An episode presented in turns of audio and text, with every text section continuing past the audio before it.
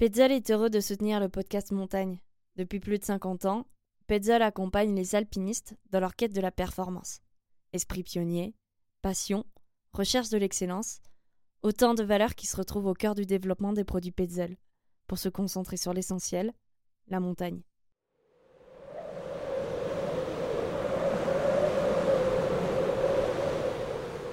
Montagne, la série audio des aventures alpines.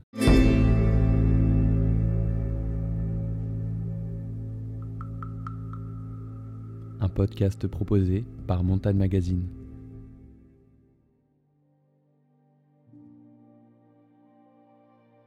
Une pluie torrentielle s'abat sur le camp de base. À l'abri, dans la tente principale, les alpinistes espèrent une bonne nouvelle du routeur météo. Parmi eux, Antoine Roll, un adepte des expéditions d'exploration.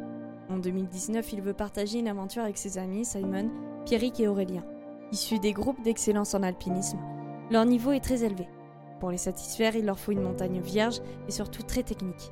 Le groupe se tourne alors vers le Pakistan et la vallée du Yarkoun, une région longtemps fermée aux touristes en raison de tensions militaires et qui vient tout juste de rouvrir ses portes. Le terrain de jeu parfait pour qui cherche à s'aventurer dans l'inconnu.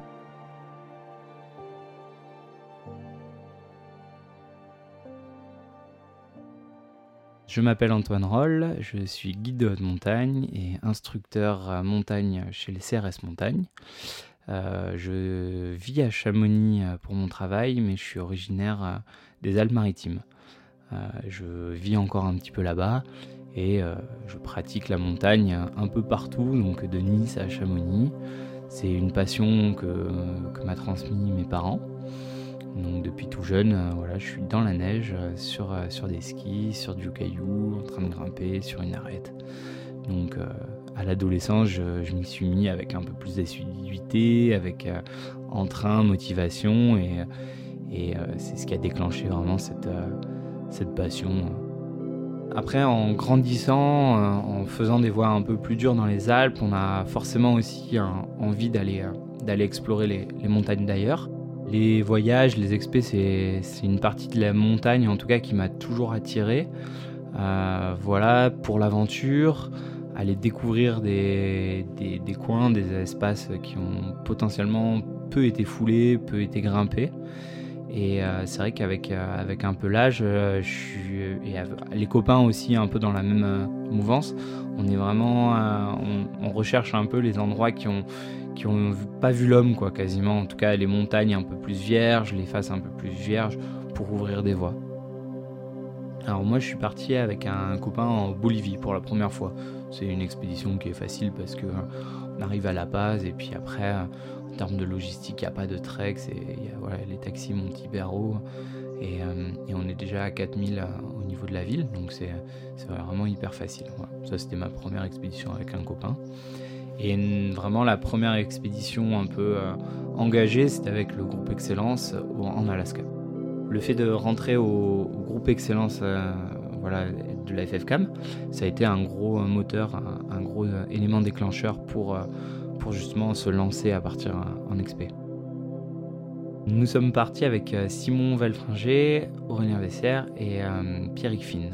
Voilà, on est quatre copains, on est dans la même promo de guide.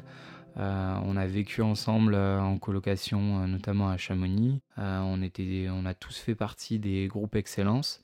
Donc, on savait à qui on avait affaire, entre guillemets, tant sur le point humain que sportif, et on savait que ça allait très bien se passer. Et on avait envie de partir ensemble, on avait envie de faire un voyage, de partager cette expérience-là. Et ben voilà, en 2019, ça s'est monté un peu tout naturellement. En, juste en se disant, bah voilà, on part, ouais, allez, euh, vas-y, on, on, se trouve une destination, un objectif, et puis feu, quoi.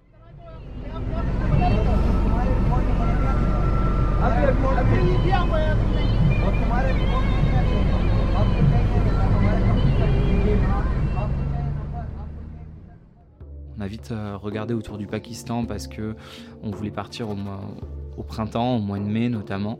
Et euh, c'est vrai que c'est un, pays qui est, favorable en termes de conditions pour le mois de mai. Et euh, on voulait trouver un voyage un peu d'exploration. Et on est parti donc dans la Yarkun Valley, donc c'est dans le nord-ouest du Pakistan. C'est une vallée qui a été fermée pendant près de 20 ans au tourisme et qui a été réouverte depuis peu. Donc nous on est parti en 2019, en mai 2019, et elle venait de réouvrir à ce moment-là. Donc on a été depuis un moment les premiers occidentaux à réentrer à peu près dans cette vallée. Donc c'était vraiment une chance, d'ailleurs on ne savait pas si on pouvait vraiment euh, rentrer physiquement, si ça allait être possible.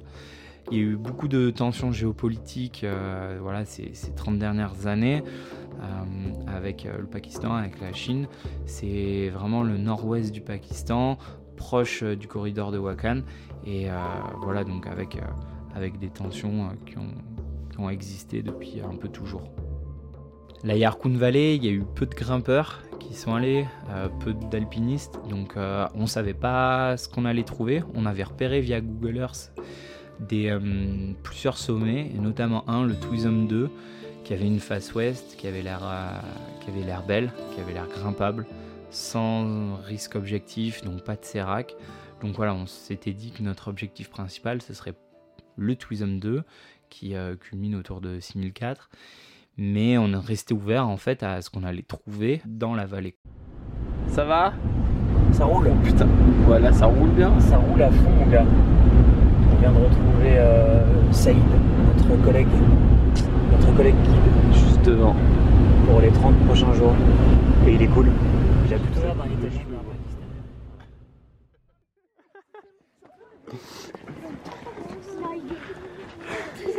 Oh, Luc, il a mis la brouette, mec. C'est génial.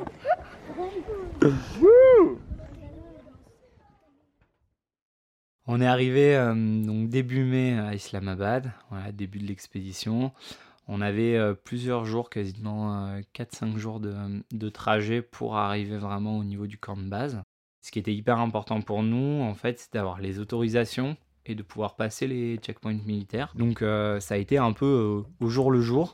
Voilà, on a eu les autorisations, on passait les checkpoints, on passait l'école, on est passé voilà dans des zones quand même qui sont qui étaient un peu chaudes, euh, la zone de Peshawar, on n'est pas passé très loin. Et euh, c'est vrai que bah, pendant deux jours notamment, on a été escorté euh, par des, euh, par des militaires, euh, des 4x4 de militaires euh, à l'avant et à l'arrière, armés de Kalachnikov. Et on est arrivé au final à Chitral, qui est une des grandes villes, enfin des grosses villes, on va dire, de la vallée.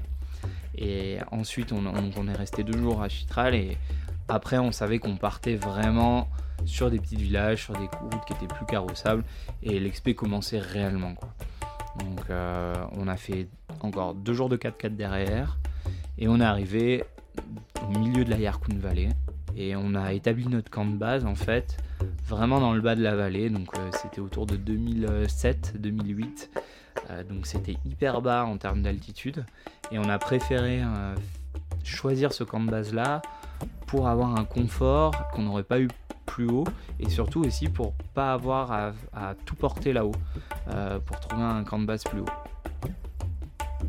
Donc l'inconvénient d'avoir un camp de base euh, bas, en Himalaya notamment, c'est qu'on a beaucoup de dénivelé à faire pour atteindre les sommets. Donc il faut s'imaginer euh, d'aller de 2007-2008 à 6004. Et bien euh, ça se fait pas en un jour. Et, et pour nous, les approches allaient être hyper compliquées. Donc on connaissait déjà pas le terrain et on savait qu'on se mettait des bâtons dans les roues en se rajoutant du dénivelé. Donc à notre arrivée au camp de base, on, a vraiment déposé nos tentes et euh, tout notre camp sur une belle prairie, donc c'était vraiment hyper bucolique. Il y avait un peu des animaux, quelques locaux qui venaient nous, voir. Et on, a fait notre camp de base rive gauche euh, par rapport à la vallée. Donc on voyait hyper bien la rive droite, mais qui n'étaient pas du tout les sommets qu'on allait grimper. Donc euh, nous, vraiment, les sommets qui nous intéressaient, on ne voyait rien du tout, mais rien du tout. On a fait une acclimatation à ski principalement et on est allé jusqu'à 5800 mètres. Et on est parti, on s'est engouffré comme ça dans la, vallée du, du en fait Glacier qu'on connaissait pas, qu'on n'avait jamais vu. Euh, on a suivi au début un peu des traces de, bergers, on pense, qui arrivaient à euh, un, petit plateau. Et après, on a chaussé nos skis. Et là, on est parti vraiment sur le glacier. On faisait plutôt des petites journées, on essayait de pas se, fatiguer de trop. Ça nous permettait de nous acclimater, de faire des efforts un peu constants. Et en même temps, comme ça, de découvrir un peu le, milieu, le relief, euh, la vallée dans laquelle on, était. Et progressivement, on découvrait en fait le, le Tuisum 2, qui était notre objectif, et on découvrait cette belle face ouest qui nous tendait les bras, on est passé au pied. Et on est allé buter au fond du glacier du Ridge Glacier. Est-ce qu'il y a moyen que tu mettes vraiment de l'eau bouillante Ouais. Moi hier j'aimais pas trop, c'était un peu froid. C'était moyen de mettre de l'eau bouillante. Je pense qu'hier elle était bouillante hein, quand même. Ah ouais? Ouais, c'est juste peut-être moins attendre alors. On a, on a passé deux jours vraiment merveilleux là-bas, donc avec euh, une petite journée de ski et une journée vraiment de repos, donc euh, vraiment dans un, dans un paysage époustouflant. Et, euh, et après, on, a pu descendre à, ski, ce qui était incroyable. Les conditions de neige étaient vraiment très bonnes. On avait l'impression de faire une, mer de glace, voilà, d'être sur la vallée blanche XXL façon himalayenne. Quoi. À la descente de, l'acclimatation, on avait encore quelques jours de beau, un ou deux jours de beau. Donc on a profité, on est redescendu un peu en vallée parce qu'on avait repéré des blocs. Donc on a pu faire deux, jours de, blocs, euh, d'escalade pure. Euh. Donc c'était assez rigolo et c'était vraiment juste avant euh, une bonne période de mauvais temps. Donc là, on rentrait dans la partie un peu moins drôle, voilà, sous la tente, sous la pluie, à tourner un, peu en rond dans les journées et surtout en fait à attendre les bulletins météo de notre routeur qui euh, on espérait euh, avoir la, providence du beau temps derrière et d'un beau créneau, d'un bel anticyclone pour pouvoir aller euh, au Tuisum 2. Donc ce créneau bah, il se réduisait de jour en jour jusqu'à jusqu'au moment où on était, il était plus, plus, plus là quoi sous la pluie, on attendait vraiment les, messages d'Ambroise, notre routeur. Euh, et il y a un message qui nous a vraiment déprimé. Celui qui nous, annonçait que le créneau était trop court. On pouvait plus aller au Tuisum 2, c'était plus, possible. On avait trois jours de beau temps. On avait calculé qu'il nous fallait cinq jours pour faire le Tuisum 2, entre l'approche et l'ascension. Et avec trois jours, bah, ça nous mettait trop dans le jus, quoi. Et euh, donc, on, a décidé, en fait, euh, d'abandonner notre projet euh, initial d'aller au Twism 2 et de se rabattre sur un plan B. On a eu du mal à, se remobiliser. On était vraiment, vraiment déçus, tristes de, de même pas pouvoir essayer. Donc, en plus, l'ambiance humide de la pluie et du mauvais temps ne, ne fait pas améliorer ce sentiment-là. On s'est remotivé quand même. Le soleil est réapparu un petit peu. On a pu regarder les photos, trouver euh, des lignes qui nous attiraient pour, euh, pour justement pouvoir grimper et, pour nous motiver de grimper en tout cas. Les, les jours d'acclimatation, donc au fond du, du Ridge Glacier, on avait repéré cette, une belle pyramide, mais qui était vraiment au fond, fond du glacier, au fond de la vallée. Et hum, il y avait une, une belle goulotte, il y a une ligne de glace euh, logique qui se remarque en fait au premier coup d'œil. Et on a décidé d'aller tenter cette, euh, cette voie. Voilà, qui on savait pas quel sommet c'était, on savait pas quelle altitude c'était, on avait voilà, on se doutait que c'était autour de 6000 mètres, mais on n'avait aucune information. Et, euh, mais c'était pour nous en tout cas ce qui paraissait le plus jouable vu le créneau qu'on avait. On a pris deux jeux du 03 au 3 light. Tac, tac. Et un 4. Ok. On a pris euh, deux jeux de micro. On a un jeu de câblé là-haut, un deuxième jeu de câblé. Et on va prendre 16 euh, pitons. 4 chacun. C'est pas mal, hein 16 c'est beaucoup 16 c'est beaucoup, ouais. Ah mais 16 c'est bien pour faire les rappels. Hein.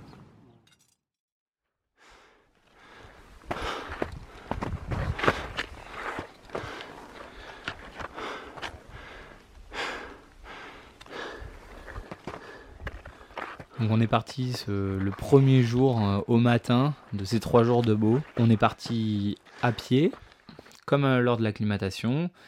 Et on avait fait une dépose de matériel, et notamment on avait laissé nos skis et nos chaussures à la limite de la neige.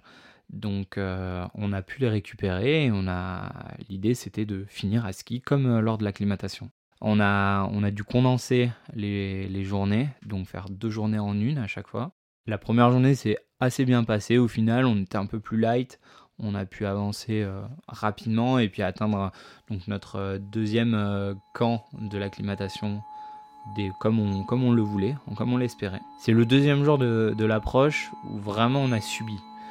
il faisait très chaud, le soleil tapait fort, la neige elle était moins bonne, on s'enfonçait énormément et là on n'a pas réussi à atteindre le, pied de la face comme on l'espérait. On été vraiment trop fatigué. Donc on s'est arrêté à la moitié de notre journée.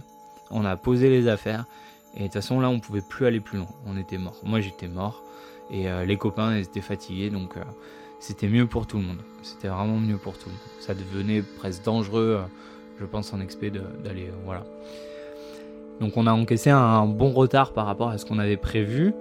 on n'était pas au pied. Heureusement, le lendemain, donc le troisième jour de beau temps, voilà, hein, donc c'était après on savait que la neige arrivait. Euh, heureusement, il y avait du regel, la neige avait regelé, donc elle était plus dure et euh, le ski bah, glissait mieux sur la neige. Donc on a atteint le pied de la voie, le pied de la face, avec euh, beaucoup plus de facilité que les autres jours. Et c'est là où vraiment on a pu commencer l'escalade.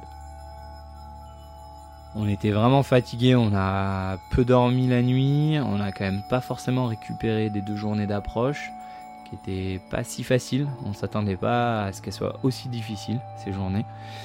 Donc, euh, bah, heureusement, on était quatre. On a uni nos forces. On est partis tous les quatre dans la même voie et on s'est relayé de longueur à longueur pour justement euh, pouvoir euh, pouvoir se reposer un peu chacun son tour pour économiser nos forces. Fatigué, mais c'est normal. Puis on a choisi encore une belle journée de beau temps, hein, parce que c'est quand même un peu nuageux partout autour. Mais par contre, la vue est incroyable.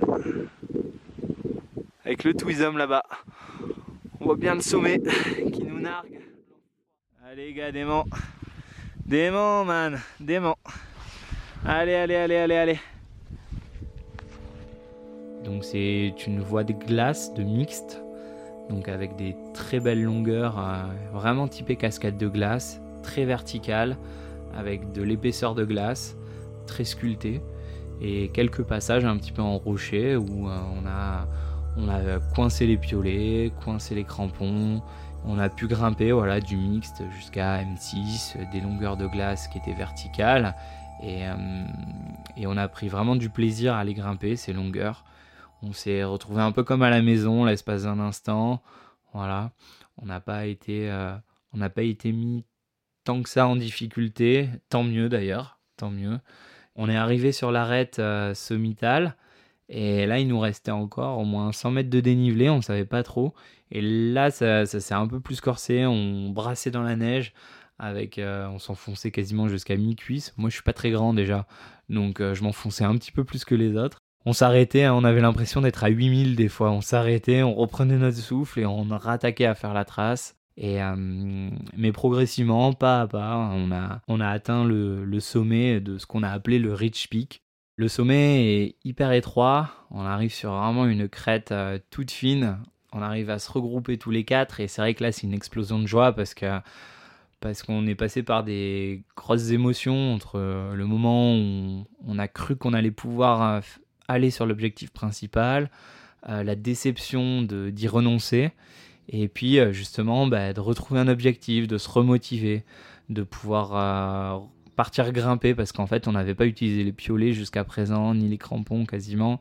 Donc c'était c'était un soulagement vraiment du bonheur d'arriver là. Et bon, on n'a pas pu rester très longtemps ça a commencé à se couvrir et euh, bah, le mauvais temps est arrivé même un petit peu avant. On a fini les rappels sous la neige et on a, on a atteint, on a récupéré nos skis et on a atteint notre bivouac, notre petit bivouac euh, sous la neige. Et le lendemain, on est rentré à ski au camp de base, donc euh, sous la neige dans le mauvais temps.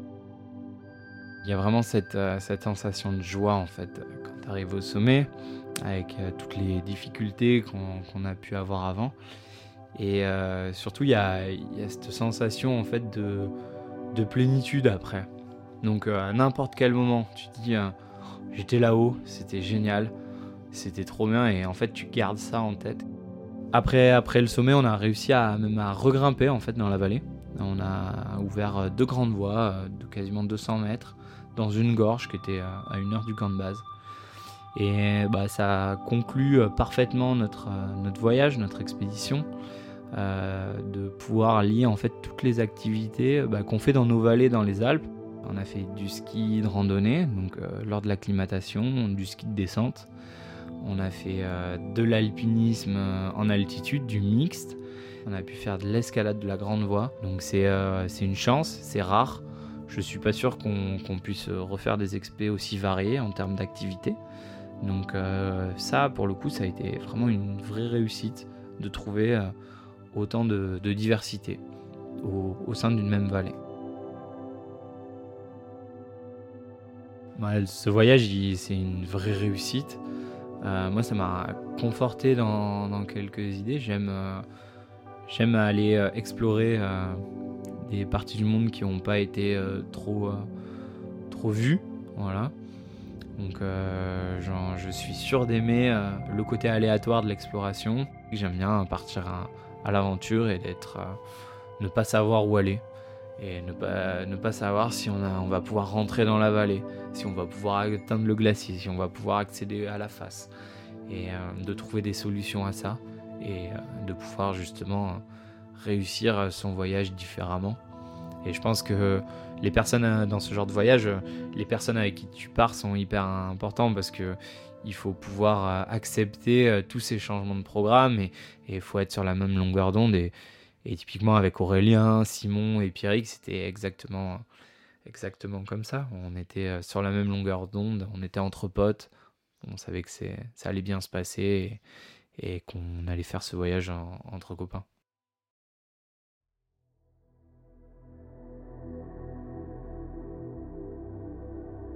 C'était Montagne, un podcast réalisé par Eman Kazé pour Montagne Magazine. Retrouvez le meilleur de la montagne sur Montagne Magazine ou bien sur notre site internet montagne-magazine.com et sur notre application App Store et Google Play. Petzl est heureux de soutenir le podcast Montagne. Depuis plus de 50 ans, Petzl accompagne les alpinistes dans leur quête de la performance. Esprit pionnier, passion, recherche de l'excellence, autant de valeurs qui se retrouvent au cœur du développement des produits Petzl, pour se concentrer sur l'essentiel, la montagne.